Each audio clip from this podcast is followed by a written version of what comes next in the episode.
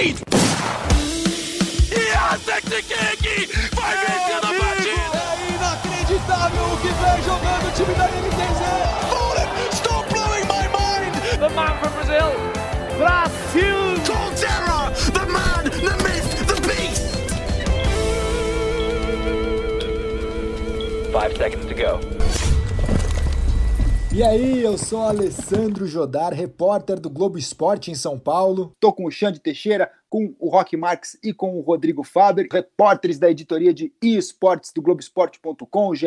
Globo, e hoje a gente vai falar do afunilamento das franquias do CBLOL. E aí, quais serão as escolhidas? E a gente vai falar também sobre essa nova parceria para transmissões de campeonatos de Counter-Strike envolvendo o Gaulês, o Sport TV esses são os assuntos de hoje, mas vamos começar então falando sobre quem serão os favoritos. São 18 organizações e a lista tem Redemption, Prodigy, Fúria, Rensga, Falcão, Havan, Black Dragons, Loud, Cruzeiro, Santos, Final Level e os campeões do CBLOL, INTZ, Red Kennedy, Kabum, Cade, Team One, Flamengo e Pen Game. Ufa! E aí, temos favoritos então? Lembrando que vão ser oito ou dez vagas. A batata quente para você, Xande. Tudo certo? Tudo bem, Jodar. Um abraço para você, um abraço para os amigos também que acompanham o Early Game. Eu acho que mais do que favoritos, eu acho que a grande pergunta agora é quem vai ficar de fora, né? Porque já existem mais candidatos do que vagas. E nesse momento agora, com grande, com a gente pode né, colocar ali os quatro que são de fora do cenário, né? Que não estão no mercado competitivo agora, que são Cruzeiro, Loud, Final Level e a Black Dragons são grandes players, né? E com o potencial de estar realmente dentro do CBLOL. Então, quem é que vai ficar de fora, né? Se a gente colocar que o CBLOL hoje tem oito equipes, então se a gente, num, num processo de imaginação aqui, colocar que os oito do CBLOL estariam ali entre os favoritos, mais dois de fora, mas eu vejo também alguns do circuito desafiante também muito fortes, como a Red Canids, eu acho que a gente não pode excluir desse, dessa conversa. A própria Avan, que também tem um projeto de longo prazo muito interessante. A gente discutiu aqui bastante no último Early Game, inclusive sobre o planejamento que eles estão fazendo de, de, de time, né? Emprestou seus jogadores, enfim, e, mas sem é, de fato de fazer o distrato, caso do Dinquedo, do Carioca, enfim, a gente discutiu bastante sobre isso, mas eu acho que algumas equipes tradicionais do CBLOL correm algum risco, sim, de ficar fora do sistema de franquias. É, eu acredito, acho que num primeiro momento a Riot pensou em oito vagas para o CBLOL, eu acho que era o grande planejamento deles, mas eu acredito que com essas candidaturas e para quem para a galera que veio de fora do cenário, eu acho que o cenário está cada vez mais desenhado para um CBLOL com 10 equipes. Mas eu apostaria que a gente vai ter surpresas do tipo de organizações tradicionais, até da própria elite do CBLOL, ficando de fora dos 10 escolhidos aí, dos 10 ungidos pela Riot Games para fazer parte do sistema de franquias. Rodrigo Faber, você tem os seus favoritos? Fala Jodar, fala Xande Rock, amigos do Early Game. Rapaz, é difícil, né? A gente já discutiu bastante isso aqui. É... Acho que tem uma, algumas organizações, a gente até tinha falado em G4, né, as, as principais organizações mais tradicionais, digamos assim, do cenário de League of Legends, que estão aí desde o começo, né? NTZ, Cade, Kabum. É, teria a CNB, mas a CNB está licenciada da, das competições. Mas é difícil, cara. Eu acho que é um contexto ainda muito grande, assim. Eu acho que é óbvio que tradição vai ser levada em conta, óbvio que história vai ser levada em conta, mas o, o Xande até publicou no blog dele lá a, a extensa lista de, de, itens a serem abordados pela, pela Riot. Acho que tem muita. Claro que cada um tem seu peso, né? Mas acho que tem muitos itens interessantes assim para a gente é, analisar, como. Acho que não vai pesar só só história, enfim, só dinheiro, é um negócio muito é muito misto, assim, acho que é muito todo quem tiver um maior equilíbrio é, entre todos os fatores vai acabar levando no caso da. A gente tinha até exposto aqui o caso da Loud, né? Falando que muitas vezes o, o, o que a organização pode trazer de impacto para o CBLOL é maior do que o impacto que ela já trouxe ou qualquer coisa do tipo. Então, acho que tudo isso vai ser colocado numa, numa balança. Mas é difícil, né? Eu particularmente, assim, eu acho é, meio inimaginável um, um CBLOL sem os maiores campeões, por exemplo, que são a, a NTZ acabou. Aí você para para pensar, tipo, a PEN, tamanho da torcida que, que a PEN tem. Aí, cara, organizações que vêm cada vez mais forte no quesito de investimento, a Loud, a Fúria. Então, assim, é, acho que é muito precoce ainda para gente, a gente julgar. É, vão rolar as apresentações ainda, né, do, da, das organizações é, para o pessoal da Riot diretamente, nas né, conversas é, diretas. Até, até, há pouco tempo a gente estava no processo de aplicações né, deles é, apresentando dossiês e etc., suas próprias garantias, por que eles devem ser admitidos ou não. E eu acho que a, a coisa vai começar a caminhar depois que essas apresentações rolarem. Que eu acho que a gente vai começar a ter uma noção maior de como vai se desenhar esse, esse formato com 10 times. Fábio, isso que você está me falando me lembra aquele momento que a gente viveu no futebol brasileiro, quando vários times estavam querendo ter estádio, e sempre tinha um projeto novo de estádio. Aí vazava um vídeo 3D, uma animação, ah, como vai ser a nova arena do Palmeiras, como vai ser o estádio que o Corinthians vai construir em Guarulhos. Isso aí chovia. Será que nós vamos viver esse momento agora, o Rock? Vai começar a pipocar a apresentação e a gente vai começar a ter algumas coisas vindo dos bastidores para ter pistas de quem, é, quais serão os times que vão estar presentes no novo CBLOL? Cara, eu acho que a gente vai viver isso mais pela mão da imprensa, né? Principalmente do Xande, que está muito, muito em cima dessa, dessas aplicações, já publicou aí todas essas que você listou. Acredito eu que é a lista final, né? Não dá para a gente imaginar muita coisa vindo de fora disso, porque a não ser que seja uma surpresa muito grande. Mas é, é interessante a gente pensar em como essas apresentações vão ser feitas para o público, né? Porque a Riot, ela não, ela fala, orienta, né, que, que não seja liberado para a imprensa, ou sei lá, que não seja comentado publicamente sobre as aplicações, mas em algum momento o público vai saber disso. E acho que, que já está sabendo, né, pelo, pelos furos do Xande, mas eu falo de uma maneira oficial, e eu quero ver como que vai ser a recepção do público quando a gente começar a ter as franquias, qual, qual vai ser a estratégia adotada pela Riot, você vai revelar as oito franquias de cara, você vai é, segurar e anunciando aos poucos, acho que vai, vai toda essa conversa que a gente está tendo agora com, com as informações do Xande, com os furos, a gente vai voltar a ter no futuro, quando as coisas começarem a ser oficiais. Claro que provavelmente a gente vai ficar em, vai ficar em cima também da, da aprovação do processo, né? Depois das aplicações, quem quem já foi aceito, quem, quem ainda não foi aceito, mas eu estou bem curioso para ver como isso vai ser apresentado para o público, porque você mudar o sistema para franquias, ele você também é, necessita de toda uma estratégia nova, né? A galera estava acostumada até ali sempre o CBLOL, ah, agora tem a briga para o rebaixamento e tal. Com as franquias, você tem que cultivar o público de outras maneiras. Você não pode só ficar esperando o resultado competitivo, porque isso não que não interessa, mas passa a interessar menos, porque ano que vem eles vão estar ali de novo. E se não subir, quer dizer, não vai subir, não vai cair ninguém. Então acho que toda a comunicação das organizações com o público vão ter que ser feita de uma maneira diferente para tornar essas franquias interessantes e criar histórias num campeonato que não tem rebaixamento e não tem promoção. Então eu estou bem curioso para ver do ponto de vista de comunicação é, e criação de conteúdo também. Acho que muitos, muitas franquias vão apostar em streamers. Eu já falei isso aqui num programa passado e que é até um pouco de um receio. A gente já vê o Jovirone, por exemplo, já falou que quer jogar ano que vem e que organização não quer contar com um cara é, igual o Jovirone, talvez hoje o, o, principal streamer de, de LoL no país. Então acho que vai ser muito bacana a gente ver como, como as organizações vão se comunicar com o público para manter esse interesse. Porque hoje o interesse que a gente tem, a não ser as grandes torcidas, que PEN, Flamengo e tudo mais, é, é na fase atual do time. Então, pô, a Prod despertou grande interesse porque o time vinha bem, a G2 brasileira, não sei o quê. Isso está se mantendo por um, por um bom tempo, né? A Prod já vem bem desde o ano passado, mas é, é, é, é essa criação, assim, esse o dito storyline, que storytelling, né? Que vai, que vai mostrar o, o, essa, o quão eficiente é essa comunicação das organizações para com o seu público. Então a gente precisa botar uma lupa, eu queria botar uma lupa nos quatro times que estão de fora do cenário que aplicaram. Loud, Cruzeiro, Final Level e Black Dragons, né? São quatro times muito fortes, concorrentes, a realmente abocanhar uma vaga dessa. A Loud, eu acho que aí dessas aí aparece até como franca favorita. Mas a Black Dragons também é um time com já uma experiência no esporte eletrônico que também aplicou.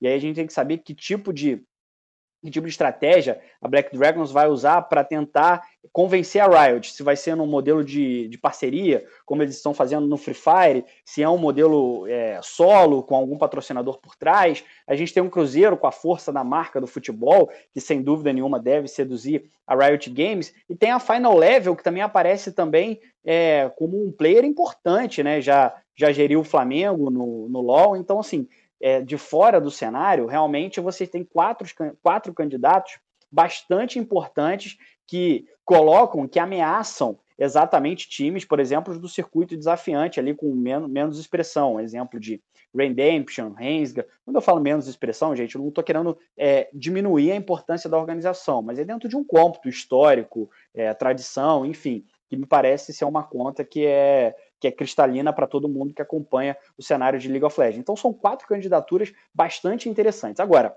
é, se especulou muito sobre a entrada de um time internacional, sobre a vinda de uma organização estrangeira para aplicações no CBLOL. Que eu posso dizer com base nas, nas minhas apurações são o seguinte: pode ser que apareça.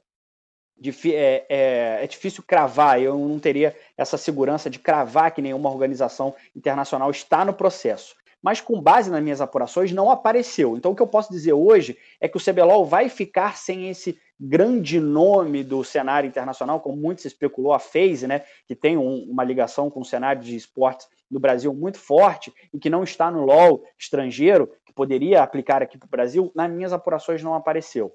Pode ser que ela esteja aplicando e realmente as minhas apurações não apontaram isso. Mas é, eu, hoje, com base nas minhas informações, posso dizer que ficou faltando essa organização internacional que tanto se falava que iria aparecer para chacoalhar o, o, o cenário do LoL brasileiro aqui no sistema de franquias. Acabou essa chacoalhada mesmo vindo para Cruzeiro, Loud e também Final Level. Eu coloco a Final Level como um candidato importante, a gente não pode esquecer. A Final Level é dos mesmos empresários que tem participação na G2, na equipe de esportes europeia, muito famosa ao, ao redor do mundo. É claro que eles vão precisar fazer ali, é, ou vão precisar abrir mão dos seus, dos seus investimentos na G2, porque a regra internacional do League of Legends não permite que você seja investidor de duas equipes ao mesmo tempo, embora a Riot Brasil é bem verdade, é, quando essa regra é favorável a ela, ela finge que ela não existe, foi o caso do Flamengo e T1, foi um flagrante é, é, desrespeito a essa norma, mas a, o próprio Golforit, que também são os investidores da Final Level, abriram mão do Flamengo quando o assunto começou a tomar uma temperatura maior, então eles preferiram se afastar do Flamengo, também tinha mudança de gestão também, até um, uma nova direção no radar ali da Golforit, que não enxergou talvez o Flamengo naquele momento como importante para os seus investimentos. Gente, então, para finalizar e para arrematar meu comentário, não temos aquela organização internacional que todo mundo esperava, mas a gente tem quatro concorrentes de fora do cenário que são quatro concorrentes importantes e que deste, destes quatro aí num serviço de futurologia absoluto e completo.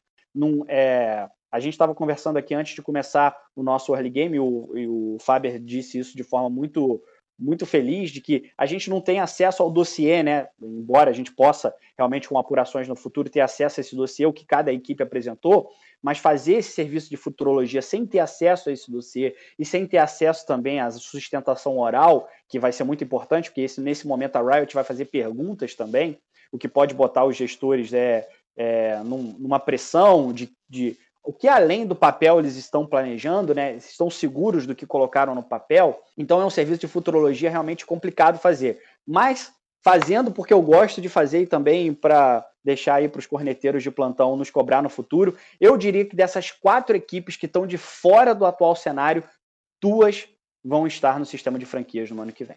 Ô Faber, uma coisa que eu queria abordar com você é o seguinte: tantos nomes, ainda que a gente não tenha um grande chamariz, digamos assim, de fora, mas é possível imaginar um cenário em que ninguém saia descontente com as escolhas da Riot? Impossível. Acho extremamente impossível, na real.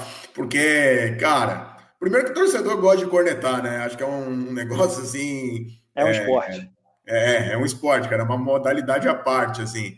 É, tava até um dos outros assuntos que a gente vai abordar aqui no Early Game, mas vou até trazer só para exemplificar. Hoje saiu a notícia do, na parceria entre Globo, Omelete e Gaulês, cara, você vê nos comentários da postagem do Gaulês que muita gente nem se deu o trabalho de entrar na notícia para entender que vão ter duas transmissões. Vai continuar rolando o stream do Gaulês, normalmente, do jeito dele, torcedor, triboneira, é, aquela transmissão divertida e voltada ao torcedor fanático, e vai rolar uma, uma transmissão mais analítica e etc., que é justamente a, a novidade da, da parceria. Enfim, a gente vai ter transmissão no Sport TV.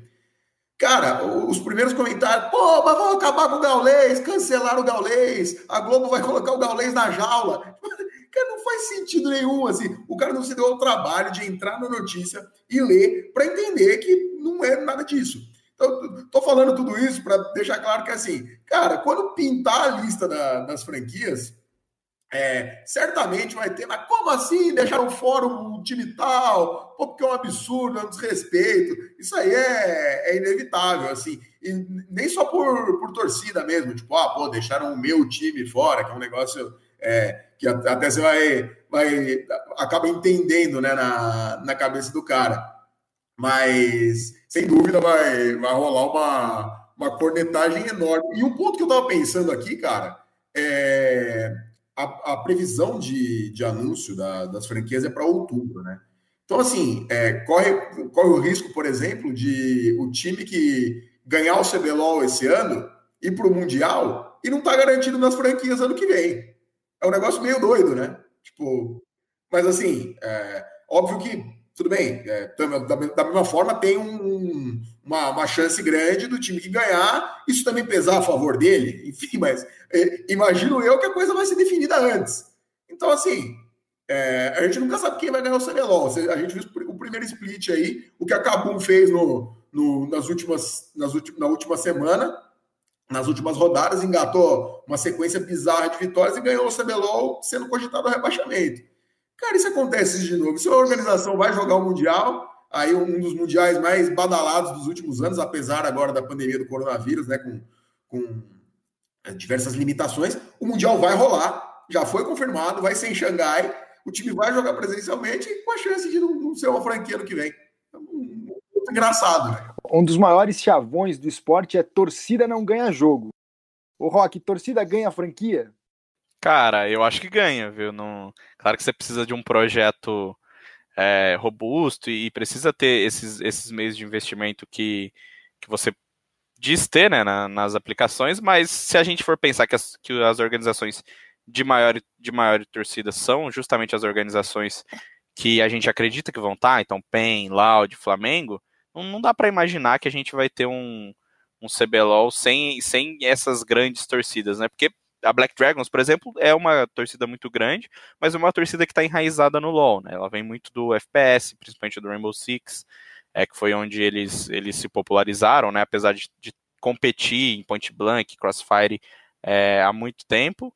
Então, acho que dessas grandes, com, com grandes torcidas, é, a única que tem uma, que eu vejo uma chance de ficar de fora é a Black Dragons por essa falta de experiência no, no LoL, sabe? Você dá o primeiro passo no LoL na direto no sistema de franquias é uma coisa muito grande e não sei como que a Riot vai receber isso, ou um time de futebol como o Cruzeiro, por exemplo, é, que tem uma torcida gigantesca, que obviamente não está ligada ao LoL, assim como a torcida da Black Dragons, é, é as duas chances que eu vejo, ou Santos também, né, que é um projeto que já teve muitos problemas é, com questão financeira, atraso de salário e tudo mais, acho que é, a maioria desses problemas foi, foi aconteceu bastante no CS, a gente viu é, muitos jogadores reclamando, muitos jogadores sendo pagos só depois de reclamar publicamente da gestão da Select, né, que é a, da Selector, que é a empresa responsável pelo Santos. É, eu não vi nenhum problema desse tipo relacionado ao LoL, então não, não sei se, se a Riot vai fazer pesar esse, esse passado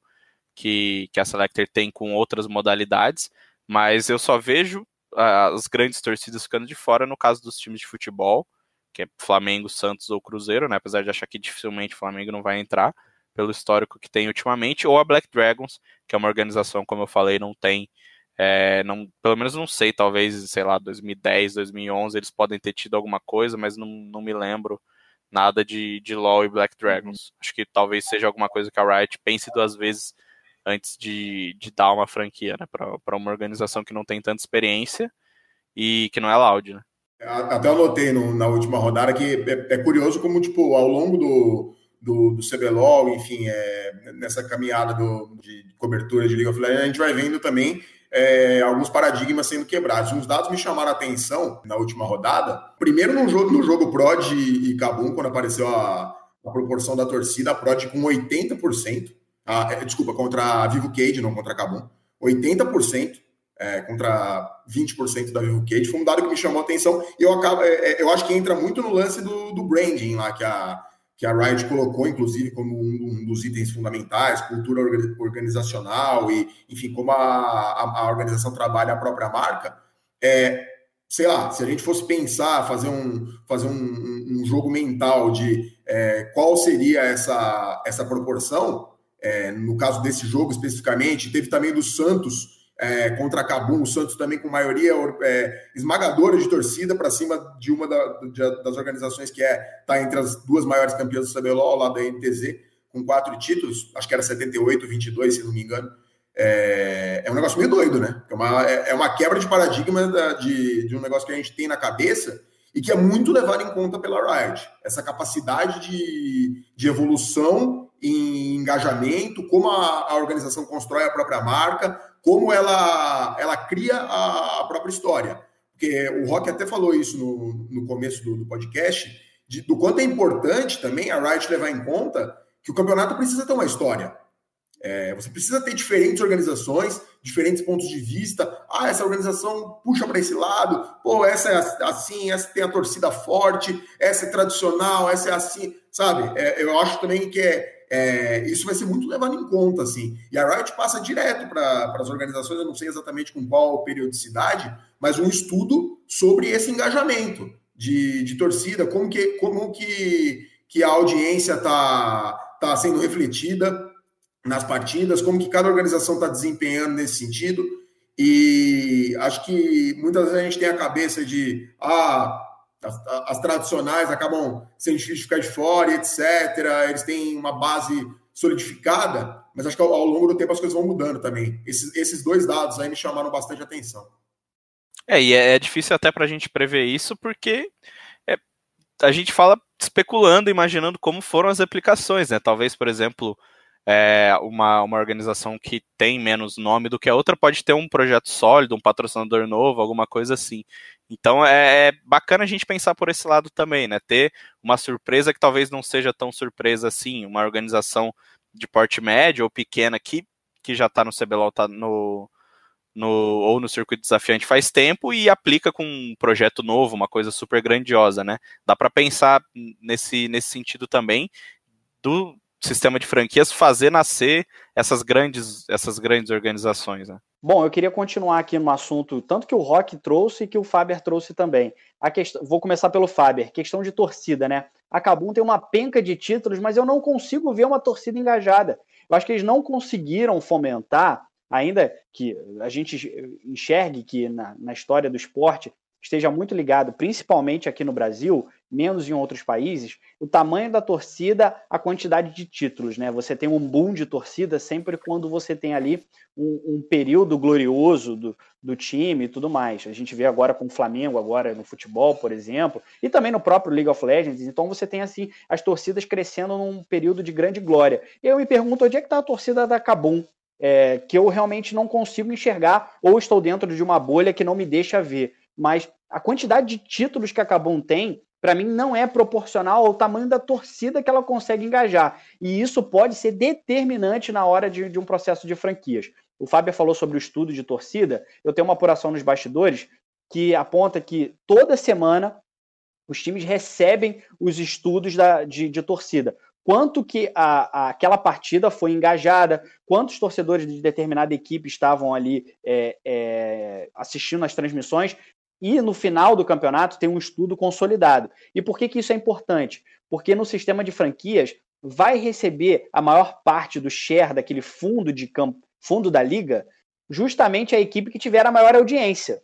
Então é muito importante, mais do que a posição no campeonato, que vai te dar um, um share maior, uma fatia do bolo maior, é a sua audiência. E no último split, o time que teve a maior audiência foi o Flamengo, porque foi até a final, então, portanto, teve mais jogos, né? É, já naturalmente seria talvez o tipo. Por que, que eu estou falando isso? Por que, que eu estou falando que foi o Flamengo e por que teve mais jogos? Porque a PEN ficou logo na segunda posição, mesmo não indo à final. Então eu acredito que se tivesse o mesmo número de jogos PEN e Flamengo, a PEN ficaria na frente no quesito de popularidade de espectadores assistindo aos jogos. Isso não quer dizer que tenha a maior torcida, tá? São pessoas assistindo aos jogos daquela determinada equipe o Rock estava falando sobre é, apresentação do projeto, e eu colocaria um dado que pode ser importante e que a gente realmente vai ter muita dificuldade de enxergar aqui do lado de fora, que são as possíveis fusões. É, times do circuito, do circuito desafiante e alguns times periféricos da, da, da, do CBLOL, times que, que enfim, que não, não até podem ter força para entrar, mas vão apresentar eu, eu, acredito, e também algumas apurações minhas a, é, apontam para isso, que olha, eu tenho esse projeto aqui, mas existe também a possibilidade de eu, me, de eu fundir com determinada equipe para formar um bloco mais forte. E isso vai ser determinante. Eu acredito que algumas equipes já estão é, vislumbrando ali grandes, algumas fusões, e isso eu acho que é muito certo de acontecer. A gente vai ver alguma fusão é, pelo menos uma fusão de, de, de, duas equipes, isso vai ser determinante ali na hora das aplicações. Quando você tem duas equipes, uma, uma de médio porte uma de pequeno porte se juntando, aí realmente você tem uma candidatura bastante forte. Uma outra coisa para finalizar, por que, que, por que, que isso é tão difícil de da gente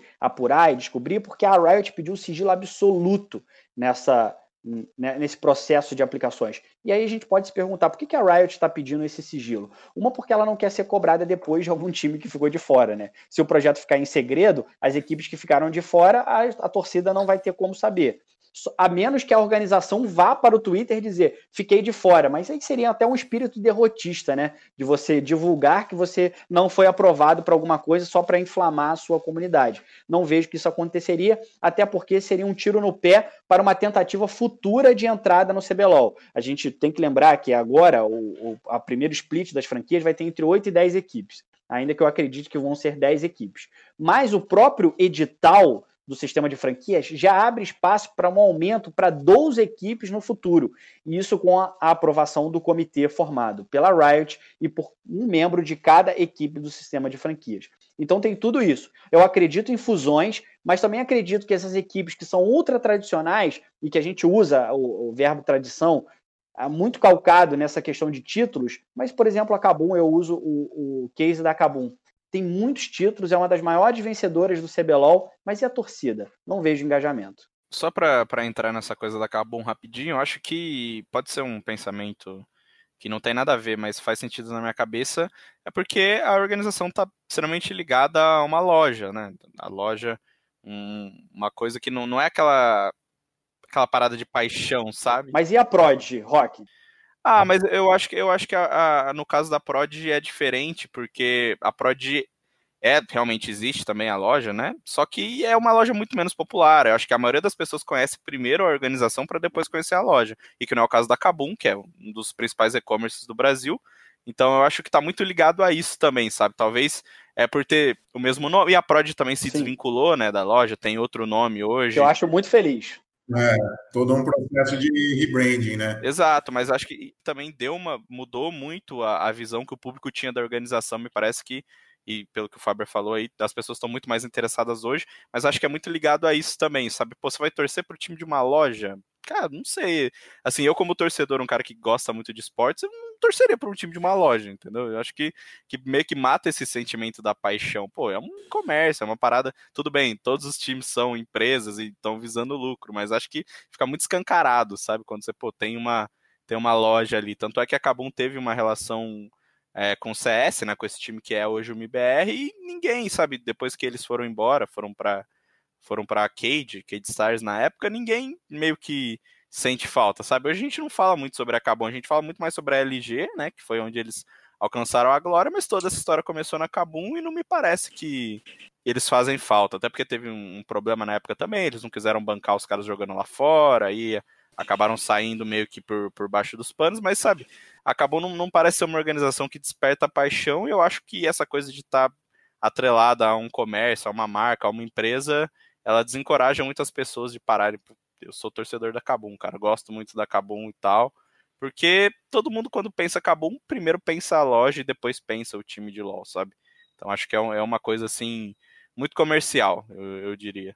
O lance da Prod é, é, engraçado que manteve a tag, né? É, então. Obviamente foi pensado isso. De Pro Game virou Prod, mas se manteve PRG. Então continuou é, com, uma, com a marca mais importante que é, era o PRG, né? Mas fica a dica então para a Van Liberty, vocês acham? Cara, é, a Van principalmente, é, né? Porque a Avan já tem todo o contexto político-social dela, né? De que não, não é uma empresa que, que, que se abstém do debate político, né? E isso gera é, amor e ódio. É, então, sem dúvida nenhuma, tem essa questão. Mas eu acho que eu acho que a Avan, até como o time de esportes eletrônicos, acaba passando até incólume dessa, dessa discussão político-partidária que a, a, a, o guarda-chuva da Avan tem, né? É, eu ia justamente entrar nesse ponto, né? Enquanto a Cabum, eu, eu concordo com, com, com o Rock quando ele diz que é difícil torcer para um time de, de uma loja, né? Mas acho que não é só isso também faltou também é, a, a Kabum também fomentar a sua comunidade também. Passou um tempo fora do LoL, que é importante, né? Quando você, quando você abre mão de, de, de um tempo no, no, cenário, né? Você perde ali a chama do teu, do teu torcedor, né? Ele fica órfão, né? E ele acaba torcendo para uma outra equipe e você pode não ter esse torcedor no futuro. E a Cabum ganhou muitos títulos em pouco tempo, né? O que um processo de maturação de torcida, ele depende de um, de um tempo maior, né? Então, assim, faltou também gestão de comunidade para a Cabum. A Cabum gere mal a sua comunidade. É, eu não sei se eu. E, e, aí tiveram problemas também com o caso do hostel, é, enfim, uma organização que teve muitos problemas e que, quando realmente conseguiu ali é, partir para um, uma geração vencedora, faltou engajar o seu torcedor. Ficou parecendo que assim, olha, a gente teve aqui um sucesso comercial que acabou se refletindo num sucesso esportivo, mas que faltou ali o engajamento da sua da sua fanbase. A Avan eu acho que consegue fazer isso, justamente por conta de uma produção de conteúdo audiovisual muito forte, que, que acaba que acaba gerando uma empatia do público. Você vê, por exemplo, o caso da Rensga. A Rensga é um time que me parece, é, eu acho que para o Brasil inteiro, é, eu sei que a, no, a, nossa audiência não gosta muito do, do paralelo com o futebol, mas eu não consigo não fazer o paralelo com o futebol. Eu não sei em outros estados, e aí o Faber e o Rock e até o próprio Jodar podem me dar um exemplo paulista, mas aqui no Rio de Janeiro a gente tem o América do Rio, que é tipo é o segundo time de todo o carioca, porque é um time tão simpático. Portuguesa, pô. É, a portuguesa em São Paulo, talvez pode, pode ser realmente. O Rock vai apanhar de lusitano na rua. É, não passe perto do Canindé. Eu sou do interior de São Paulo, então a minha visão é isso, cara. Portuguesa é o time da galera, o Juventus, talvez. Né? Juventus da Moca, eu ia falar isso. Acho que o Juventus é mais. Mas é essa Juventus parada. É, é, virou. Virou moda hipster, frequentar Javari, comer canola e assistir jogo 10 horas da manhã de domingo. Mas essa comparação com a portuguesa, com o Juventus, acho que ela fecha exatamente onde o Xande quer chegar porque a, a, portuguesa ainda tem esse torcedor que o cara é fanático, que se você falar que ah, eu torço pela portuguesa como segundo time, o cara vai ficar bravo com você. Não consigo imaginar um torcedor da Cabum que você fala, ah, mas eu tenho simpatia pela Cabum também, que ele vai falar, não, tem que ser Cabum até morrer. Esse cara é. existe? Eu não sei se esse cara existe. Existiu, acho que vai existir, mas um, uma, uma, parcela realmente muito diminuta. Aqui no Rio de Janeiro tem os torcedores do América, por exemplo, Alex Escobar, grande é, é, Trajano, grandes nomes aí, é uma torcida mais envelhecida, é verdade. Mas você tem ali como, como um segundo time de todo de todo carioca. E a Rensga é mais ou menos isso, né? É o segundo time de todo mundo, porque ela é tão simpática. E isso até é, é óbvio que isso não vai entrar no jogo das franquias, que é um jogo muito mais comercial do que um jogo de temperatura de redes sociais mas você vê que o público quer muito a Rensga no, no, no, pelo menos é na minha bolha ali da, das minhas redes sociais, quer muito a Rensga. Voltando ao, ao, caso da Van, essa produção audiovisual, quando você fica simpática para o clube, para o público, como a própria Rensga ficou, é, eu acho que isso acaba suplantando um pouco essa questão de torcer para um time de loja. Eu acho que a Van está conseguindo fazer isso. Embora tenha o nome Avan, que quer dizer muita coisa para além só de o um nome de uma loja, como eu disse aqui, essa questão político-partidária, que, que, a, que a empresa tem, é, até a gente não vê essa atuação, por exemplo, essa atuação político-partidária dentro do esporte eletrônico, é bem verdade, a gente precisa separar. Essa atuação político-partidária fica muito mais para a empresa geral, para a empresa de departamentos, enfim, gerida pelo Luciano Hang. É, então, eu não vejo essa atuação político-partidária da, da, equipe de esportes, que, pelo contrário, assume uma postura muito mais simpática para o público, né? Nesse conteúdo audiovisual, a gente, dá para lembrar aqui a contratação do Dinquedo, que foi feita num jatinho, com os próprios gestores ali, o Tokers lendo o jornal, é, Dinquedo contratado, enfim, aquilo ali realmente gerou uma, gerou uma comoção muito grande ante uma contratação do Dinquedo, que era importante para aquele momento para a Van, que estava dando mais passos no seu projeto de, de, de League of Legends. A gente está mais uma vez aqui fazendo um elogio à Van, né? Ficou um elogio na Van no, no último programa, um elogio à Van agora também, mas é, a acaba me soando de, é, de desse grupo. Você tem a Prod, que era um time de loja, que depois virou, teve um rebranding, mas você tem também a Avan, que também é um time de loja, mas um pouco mais simpático, e a acaba ficando dissonante realmente nesse grupo. E acaba não sendo nem um segundo time da galera. Então, eu acho que isso pode pesar, sem dúvida nenhuma, porque, afinal de contas, o que a Riot quer é espectadores assistindo o seu campeonato. E quanto mais times de torcida, na hora que ficar assim na balança, quando tiver balança, uma torcida do Cruzeiro e uma torcida da Cabum. O que, que vale mais? A quantidade de engajamento que aquela equipe vai gerar ou a quantidade de títulos que ela já conquistou no passado? E aí eu ficaria, se eu tivesse que apertar o botão, eu ficaria para essa possibilidade de engajamento futuro e de uma maior fanbase. Mas é uma pena, eu até brinquei, ah, será que esse cara existe? Eu tenho certeza que tem torcedores fanáticos pela Cabum, pela história que o time construiu, inclusive em 2018, o Ace é, contra a Alliance Worlds de 2014 foi escolhida a jogada mais marcante do Mundial, numa competição com várias outras jogadas, sabe?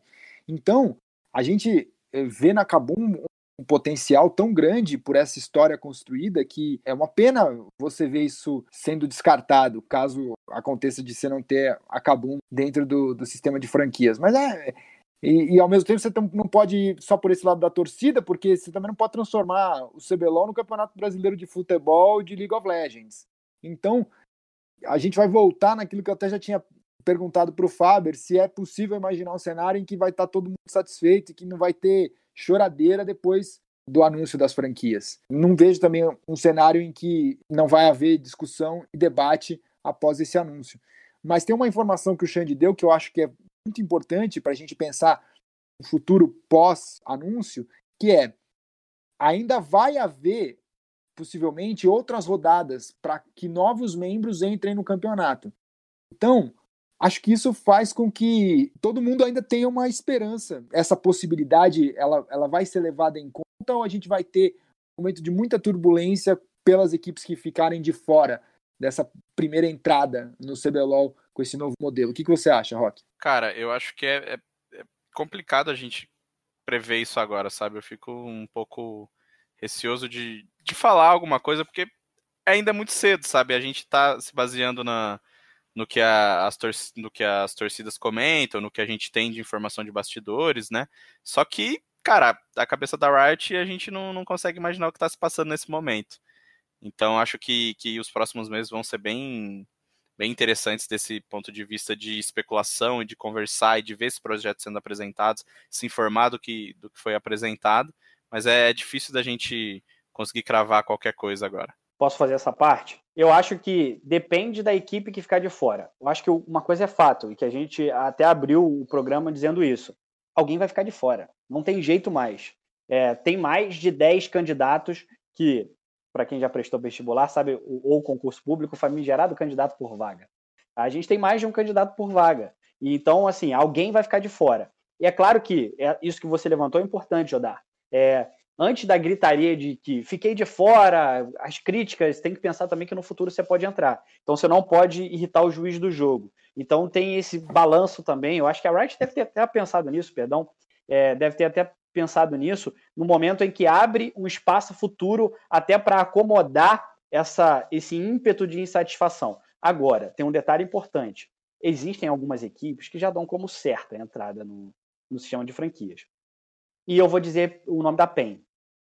A PEN, ao, a PEN e o Flamengo a PEN, ao contrário de todos os outros clubes, que quando eu procuro, quando eu faço as minhas apurações para dizer quem está no sistema de franquias, elas negam, é, ou, ou ela, elas negam não, elas preferem não se manifestar. Que é praticamente um, olha, estou lá, mas não posso dizer, porque é, a Riot pediu sigilo nisso. a PEN foi o único time que confirmou oficialmente que está no sistema de franquias.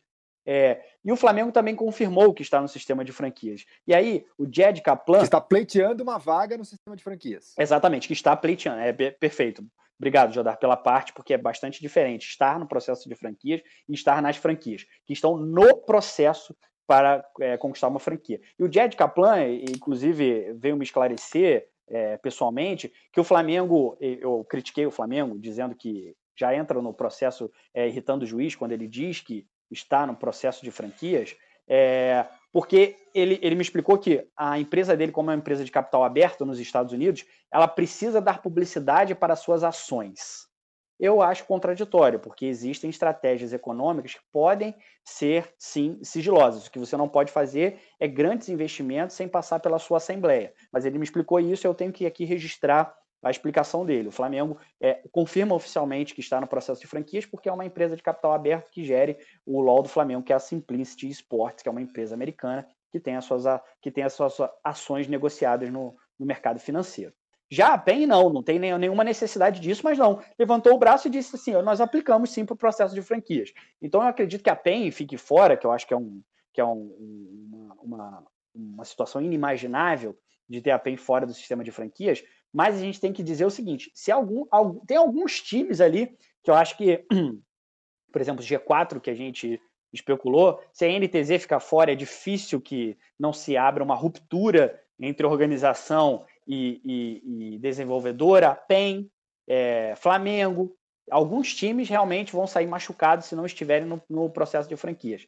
Aí é aquela questão, né? É, você tem dinheiro para ir só num rolê no cinema ou, ou, no, ou no show. Você vai ter que escolher ali e alguém, e algum dos filhos do. É, esse rolê, para explicar melhor, que ficou mal construído, você tem dois filhos. Um quer ir no cinema e um quer ir no show. Mas o pai só tem dinheiro para comprar um dos dois ingressos, então um filho vai ter que ficar descontente. Então não tem jeito, com afunilamento, com mais de um candidato por vaga, a gente vai ter equipes realmente insatisfeitas. A questão é, se a organização for grande demais, ela vai gritar, mas também tem a questão de um processo futuro de você não irritar a desenvolvedora do, do campeonato, porque é ela que vai aprovar a sua entrada no futuro também. Então, acho para voltar um pouquinho e deixar minha resposta um pouco mais em cima do muro, né? Que eu fui 100% em cima do muro. Existe alguém no, nos esportes do Brasil grande o suficiente para poder peitar a Riot desse jeito e, abrir, por exemplo, a NTZ, que é uma organização super tradicional e, e que tem uma história até em outros jogos também, ela é grande o suficiente para chegar e falar, não, é, eu não entrei e tal, e bater de frente com a Riot, cara, eu acho muito difícil. A própria PEN, a própria a PEN é gigantesca, tem história é, em outras modalidades, tem um time campeão no LoL, tem um time campeão no CS, tem um time campeão mundial, campeão mundial não, mas tem um time que tem resultados mundiais bons no Dota, né, teve, não, não tem mais, mas assim, a, a é forte o suficiente para peitar a Riot, que é a, a empresa que que possibilitou que, que a organização ficasse tão conhecida, porque hoje o trabalho que eles fazem no CS, por exemplo, tendo um time que ano passado ganhou tudo e esse ano continua muito bem, é, é bem fraco, sabe? Eles não, não dão nem tanta exposição no Twitter, por exemplo, para o time de CS. Então acho que eles também estão muito ligados a. tem essa sobrevivência ligada a Riot, entendeu? Então eu acho que independente da força e do tamanho da organização, acho que vai ser muito difícil da gente ver alguém peitando publicamente, seja a PEN, seja o Flamengo, seja a NTZ, muito pelo contrário, eu acho mais fácil você ver uma organização pequena é, indo lá e peitando, falando, não, eu não entrei porque ela não tem muito a perder, sabe? Então acho que a gente não tem na, aqui no Brasil organizações fortes o suficiente, principalmente essas enraizadas no LoL, sabe? Acho que é bem difícil a gente ver isso acontecendo. É interessante a gente ver que ao mesmo tempo que eu concordo com o Rock, realmente não acho que a PEN eh, ou nenhum outro time tenha condições de peitar a Riot, mas eles têm uma margem de manobra. Por exemplo, como o Xande falou, a PEN diz, sim, eu apliquei, e é o único time que faz isso. Então, ele tá jogando pra torcida. Ó, eu apliquei, torcida da PEN. Vocês estão vendo que eu apliquei. E ainda que a Riot tenha pedido confidencialidade. Então existe esse jogo, e o, e o Xande nas apurações ali, enfiado até o pescoço nelas, deve estar tá eh, vendo esse caldeirão em ebulição e os times também usando a imprensa, a torcida, para fazer com que o processo vire eh, pro lado deles. Isso faz parte do jogo e a gente tá falando desse episódio específico da PEN, mas acho que todo dia você tá convivendo com isso aí, né, Xande? Apurando, tentando descobrir as coisas. Sem dúvida nenhuma. Você puxou uma coisa que talvez eu nem fosse falar no early game e ia passar desapercebido, mas com, com essa tua parte me, me veio à cabeça. É, eu acho que não é peitar a Riot. Realmente o, o Rock tem, tem razão quando não, não peitou. Mas é, tem uma semântica aí, né? Como você mesmo já, já disse aí na sua fala. Olha, tô no, tô no processo e tá desrespeitando o juiz. Mas eu acho que é aquele desrespeito já combinado, sabe? Ó, oh, Riot, não sei quais são as conversas no bastidor, isso aqui não é, isso aqui não é informação, tá? Isso aqui é opinião e especulação. Eles fazem isso com um movimento calculado, né? É, eu acredito que a PEN já tem ali um grau de segurança e tudo mais para fazer uma manobra como essa. Porque todos os outros times optaram por não se manifestar, até times com o mesmo porte da PEN. Por exemplo, em NTZ, gente, mesmo porte como organização. Porque essa discussão de torcida aí é um caldeirão é, inimaginável, né? É, e, e, mas sem dúvida, tem uma semântica ali. Não é realmente uma peitada do tipo, eu estou na franquia, nariz em pé, mas eu acho que é uma manobra consciente, acho que talvez até estudada. E você falou sobre essa questão de apurações e tudo mais, o que é interessante é que vou abrir aqui para os nossos ouvintes que acompanham o Early Game. É, que, que é, não tem nem espaço para eu dizer isso nas matérias, e eu nem comentei, eu comento isso no Twitter, porque também é um processo muito da nossa profissão e tudo mais. Mas os times, é, eu recebi ali, fui recebendo a conta gotas os times que estavam né, na, nas franquias, e eu também precisava de um processo de apuração para saber se aquela pessoa realmente estava no processo. É, por exemplo, eu recebo time X está no processo de franquias. Eu preciso realmente investigar, ter mais é, elementos que realmente confirmem que aquele time está no, no, processo de franquias, até procurar de fato oficialmente aquele time e ele vai lá dizer assim: ó, prefiro não me manifestar. Mas à medida que o tempo foi passando, algumas equipes vieram à minha porta dizer: Ei, vem cá, você não vai publicar que a gente está no processo de franquias, não? Até facilitando o meu trabalho, de que assim, eu estava investigando antes de chegar até essa equipe para perguntar: olha, vocês estão no processo de franquias? Não, olha, estou vendo que você está publicando aí, não estou falando nada oficialmente. Oficialmente eu não estou eu não tô dizendo nada, mas olha, eu estou no processo de franquias. Por favor, publique a gente também. Então, é um prazer, eu vou publicar você também, estava no meu radar. Então, é, como vira um jogo também de de a torcida pressionar, e é óbvio que a Riot também está vendo essa, essa temperatura nas redes sociais. Então é, é engraçado, né? No, e, embora os clubes é, oficialmente não possam dizer é, que estão no processo de franquia, mas os bastidores ali estão acendendo fósforo, dizendo assim, pô, publica aí que a gente está, que a torcida está pressionando. Não, não aparece a gente, entendeu? Porque os primeiros é, que eu publiquei foram ali, Loud, Santos, é, aliás, o Santos não, Cruzeiro, que eram times de fora do cenário, e eu fui deixando os campeões e as, e as equipes mais tradicionais do cenário para o fim, até porque por uma questão de relevância também, né? É, é, um caminho natural que a PEN esteja no processo de franquias, que a NTZ esteja no processo de franquias. Mas o torcedor ansioso, roendo as unhas, enquanto ele não vê ali, meu time não vai publicar, por mais que pareça um caminho natural, e também as próprias organizações para tentar dar uma resposta para a torcida, para inflamar ali as redes sociais a seu favor, batem na porta também e dizem o seguinte: olha, não estou dizendo nada, um passarinho aqui verde me contou, mas eu estou no processo de franquia. Mas oficialmente eu não posso me manifestar sobre. Ó, oh, Fábio, o Rock falou bastante, o Xande falou bastante, a gente precisa mudar de assunto, mas dá o seu pitaco final aí amarrando o, o afunilamento das franquias do CBLOL. Lançar uma braba, então. Eu não enxergo o CBLOL sem PEN e NTZ.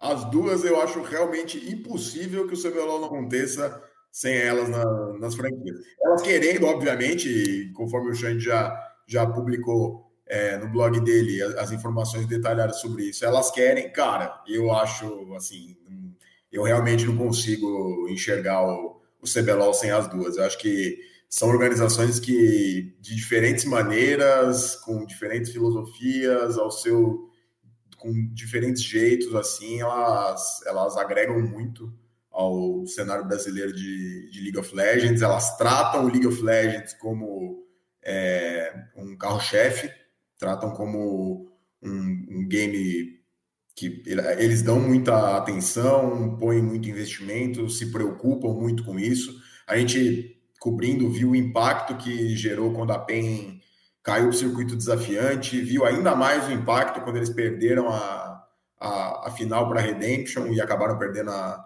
série de promoção também, permaneceram mais um split no, no circuitão. Então, eu acho muito difícil, cara. Eu não, não consigo enxergar o CBLOL sem os dois, não. Tudo bem, façam suas apostas. Eu queria fazer um G4, posso? Ah, manda ver, ué. O G4 é, é esses dois aí do, do, do Faber. É, esse serviço. É, é, printem aí para cobrar a gente depois. É que esse daqui é o momento em que a gente. é, vai, é, é, o tweet do Rizek. Para frente, Filipão. Vamos para cima da Alemanha. Né? É esse. Mas vamos lá. O G4 para mim é o seguinte: é INTZ e PEN e Loud e Flamengo. Esse é o G4 para mim, que eu acho. Você jogou safe demais, não gostei. Joguei, joguei, joguei safe, mas é o G4. Rende ou não rende, hein? Esse assunto rende. Safe demais. Né? Vamos falar então deste grande anúncio para o CS, a Globo, uma parceria com o Gaules, com o Omelete, para transmitir aí os campeonatos da ESL, com uma pegada bem interessante, que é você dar um conteúdo diferente para um público eh, diverso. E o cara que gosta de ver a transmissão do Gaules vai ter a transmissão do Gaules, quem gosta de ver algo um pouco mais sério ali com comentarista, análise, também vai ter. É, eu acho que é bastante legal a gente ter essa opção. O próprio Gaules ele já oferece, né, isso com, com a Gaules TV, né, que é o, o canal paralelo ali dele para fazer as transmissões e que, que tem os, o pessoal da dos, dos comentaristas, vamos dizer, normais, né, o, o padrão, que é um comentarista e um narrador diferente da transmissão do Gaules, mas acho que o mais interessante disso é você dar uma plataforma extra que é a televisão, né? Você, você já teve é, várias transmissões da, da própria ESL, a gente tem o CBCS, muitas transmissões na TV, na TV por assinatura, e é bacana que a gente tenha mais essa opção para acompanhar e principalmente para apresentar para novas pessoas, né? Eu acho que esse é o grande trunfo da, da televisão, você pegar pessoas que talvez não entendam tanto de esportes ou que entendam, mas não são tão interessadas e elas estão ali zapeando pelos canais e param ali. Eu acho que até por isso é interessante você ter uma transmissão feita de maneira diferente, sabe? É, me lembra muito as transmissões da, da NFL, NBA, que sempre foram bastante didáticas aqui no Brasil, então acho que esse pode, tem que ser né, um ponto também. É claro, estou aqui falando como como especulação, mas acho que esse tem que ser um ponto importante para para as transmissões feitas na televisão.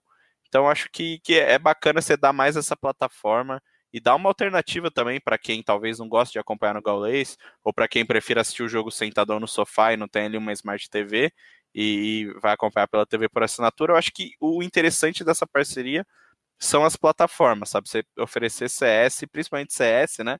Mas esportes para todas as pessoas cada vez mais para quem talvez não acompanhe o cenário de Counter-Strike, a gente estava discutindo alguns programas, né, Faber? Um episódio envolvendo o Guerri, que é técnico da Fúria, e a entrevista que ele deu para o Gaules, logo depois de um jogo que pegou fogo entre Fúria e MBR. A stream do Gaules, ela é majoritariamente acompanhada por torcedores do MBR, e o Guerri foi lá falar da polêmica, da rivalidade e o ambiente que ele encarou ali foi um ambiente é, complicado não era um ambiente imparcial que a gente está acostumado a ver é, um técnico, um jogador ir lá falar. E agora parece que as plataformas então conseguem se encaixar de maneira que fique bem claro que tem espaço para todo mundo e para jeitos diferentes de fazer esse conteúdo. Né? Acho que desde o começo o Gaulês sempre deixou claro qual que era a intenção dele com, com as próprias streams, né? Desde que ele começou a adquirir os direitos de campeonatos ali e transmitir com a galera, e mesmo no que ele, nos campeonatos que ele não tinha o, a, os direitos de transmissão, é, fazendo aquela brincadeira que ele faz de é, de pilha, né? Pegava lá, botava o, o scout da HLTV aberto e acompanhando ali o lance a lance do jogo, até bem, bem divertido. E você me deixou claro que é uma transmissão voltada para o torcedor, né? Para o brasileirinho ali que, que tá a fim de, de vibrar junto com ele, sentir junto com ele as emoções da partida. Ele nunca se propôs a fazer comentários técnicos e uma coisa mais aprofundada. É óbvio que ele, por ser um ex-jogador, um, é, um ex-técnico de Counter-Strike, um cara que vive o jogo desde que o jogo começou, é óbvio que ele sabe muito sobre o jogo, então assim, ele consegue é, se aprofundar quando ele quer e, e, falar, enfim, sobre aspectos mais táticos, técnicos, escolhas de um jogador, o que ele fez aqui, o que ele fez ali mas a transmissão dele não é voltada para isso. E é, é, inevitável que você não, não, consiga inserir numa mesma transmissão um sentimento de, de torcedor ali, um, uma, uma, reação de torcedor, comentário de torcedor, junto com a parada técnica e tática. Não dá nem tempo de fazer isso, né? Então é interessante a gente ver o esporte eletrônico cada vez mais ampliando a, a própria área de, de atuação e cada vez mais aparecendo para um, um público maior e que quer aprender. Então, com, com uma transmissão mais mais técnica, mais explicadinha, sabendo que esse produto vai, vai estar na TV, não tenho dúvida de que os casters vão ter essa preocupação de, eventualmente, pô, se você está começando aqui no Counter-Strike, funciona assim, assim, assim, pô, esse mapa aqui é assim, assim, assado, tal, tem o lance da economia, as funções, as armas. Então, acho que é uma, uma quebra interessante, assim, você acaba atraindo um novo público e reconhecendo que o, o, o esporte não é uma coisa só do, do heavy user ali, o cara que, que acompanha todos os dias, que assiste campeonato, stream o tempo inteiro, enfim. É, é também do cara que tá, tá começando agora, tá, tá se interessando e pode ver naquilo uma, uma forma de entretenimento e até uma forma, cara, de ligação, sei lá, entre um, um filho, um jovem, assim, uma criança que, que curte assistir ao gaulês ali e mostrar para o pai, falar, pô, isso aqui é o fruto do trabalho do, do streamer que eu acompanho, etc. A iniciativa é dele e tal, e agora tem essa parceria, está na TV, pode curtir um tempo junto com uma transmissão que faça mais sentido para os dois públicos compartilhados, cara. Acho que é, é mega positivo para todo mundo, entendeu? Sem dúvida nenhuma. É, é um acordo importante para o esporte eletrônico brasileiro. É, mais uma vez mostra a força que os jogos eletrônicos têm. E aí a gente tem que é, nós somos funcionários do Grupo Globo, que é uma organização é, de porte mundial, né, uma das maiores emissoras do mundo, e, e você vê um, mais uma vez alguém que foi gestado no, no esporte eletrônico, é, estando em parceria com a Globo agora, e a Globo entendendo é, a relevância de, dessas pessoas, trazendo elas para fazer parte do nosso ecossistema, ecossistema Globo. Sem dúvida nenhuma, é mais um referencial, é mais um carimbador da, da grandiosidade que o Gaules se tornou, é, do modo disruptivo até que ele tem de, de, fazer as suas transmissões, que é completamente diferente em que as transmissões da Globo, por exemplo, estão acostumados a fazer, e que a Globo vai imprimir também o seu jeito de transmitir, com um pouco mais de análise e tudo mais. É uma confluência desses dois mundos, porque realmente tem a, o cara que gosta da, da, da, torcida mais ufanista, se assim podemos dizer, é, quando você tem um brasileiro jogando contra um, um, time estrangeiro, e é basicamente o que o Galvão Bueno faz quando, ele, quando o Brasil está jogando contra a Argentina, né? Porque ganhar, ganhar é bom, mas ganhar da Argentina é melhor ainda. É, tem um que fanista ali, que é muito importante, eu acho que para o modo em que o brasileiro consome esporte, né, de forma com uma emoção, com, com, com os narradores imprimindo muita emoção, o Gaulês mostra um, um, momento disruptivo e que é importante também estar na mão de uma empresa de comunicação também, justamente para essa imparcialidade, né? Na hora que o assunto é, se transformar mais sério, como foi o caso da, da Chaos, por exemplo, que a gente discutiu muito aqui no, no Early Game, como foi o próprio caso de MBR e Fúria também, que a gente tenha um ambiente mais democrático, que tenha um, valores jornalísticos a serem atendidos, como é a nossa obrigação, não é uma obrigação do Gaulês, por exemplo, que ele é um, ele é um, um cara, um showman, um cara para entreter, mas nós aqui no, no Early Game, já que agora estamos na mesma casa, também temos essa preocupação de trazer um, um, os dois lados, de trazer um, um ambiente mais democrático e imparcial, até mesmo quando a gente tiver que debater sobre brasileiros. Então, eu acho que é uma união muito feliz entre Gaulês e Globo. E, bom, agora nós nos tornamos colegas também de organização. Quem sabe ele não esteja aqui nas próximas edições do Early Game para bater esse papo com a gente também. Mas eu acho que, que o esporte eletrônico tem muito a ganhar com, com a Globo colocando mais os seus braços no esporte eletrônico e que também os grandes streamers também não enxerguem a Globo ou os grandes, ou o mainstream, eu vou, vou, vou reformular, não enxerguem o mainstream como um rival do esporte eletrônico, como a gente viu muito isso acontecer no, no período de explosão do cenário, do boom do cenário, que é ah, o, o, o esporte eletrônico não precisa do mainstream, o mainstream não precisa do esporte eletrônico. É, é, a velha metáfora, a velha, a velha, o velho ditado popular que é, uma mão lava a outra e as duas batem palma. Eu acho que nesse caso, Gaulês e Globo fazem uma parceria de sucesso que tem tudo para dar, dar certo no futuro. Muito bem. Vamos então, chegando ao nosso endgame para os last hits. Rock. Cara, o meu last hit de hoje vai para QuakeCon, que vai ser realizada esse final de semana, a Quake Pro League, né, na verdade, vai ser realizada é, numa QuakeCon online pela primeira vez em 25 anos, e como eu sou um dos cinco jogadores de Quake Champions do Brasil, espero que a galera assista.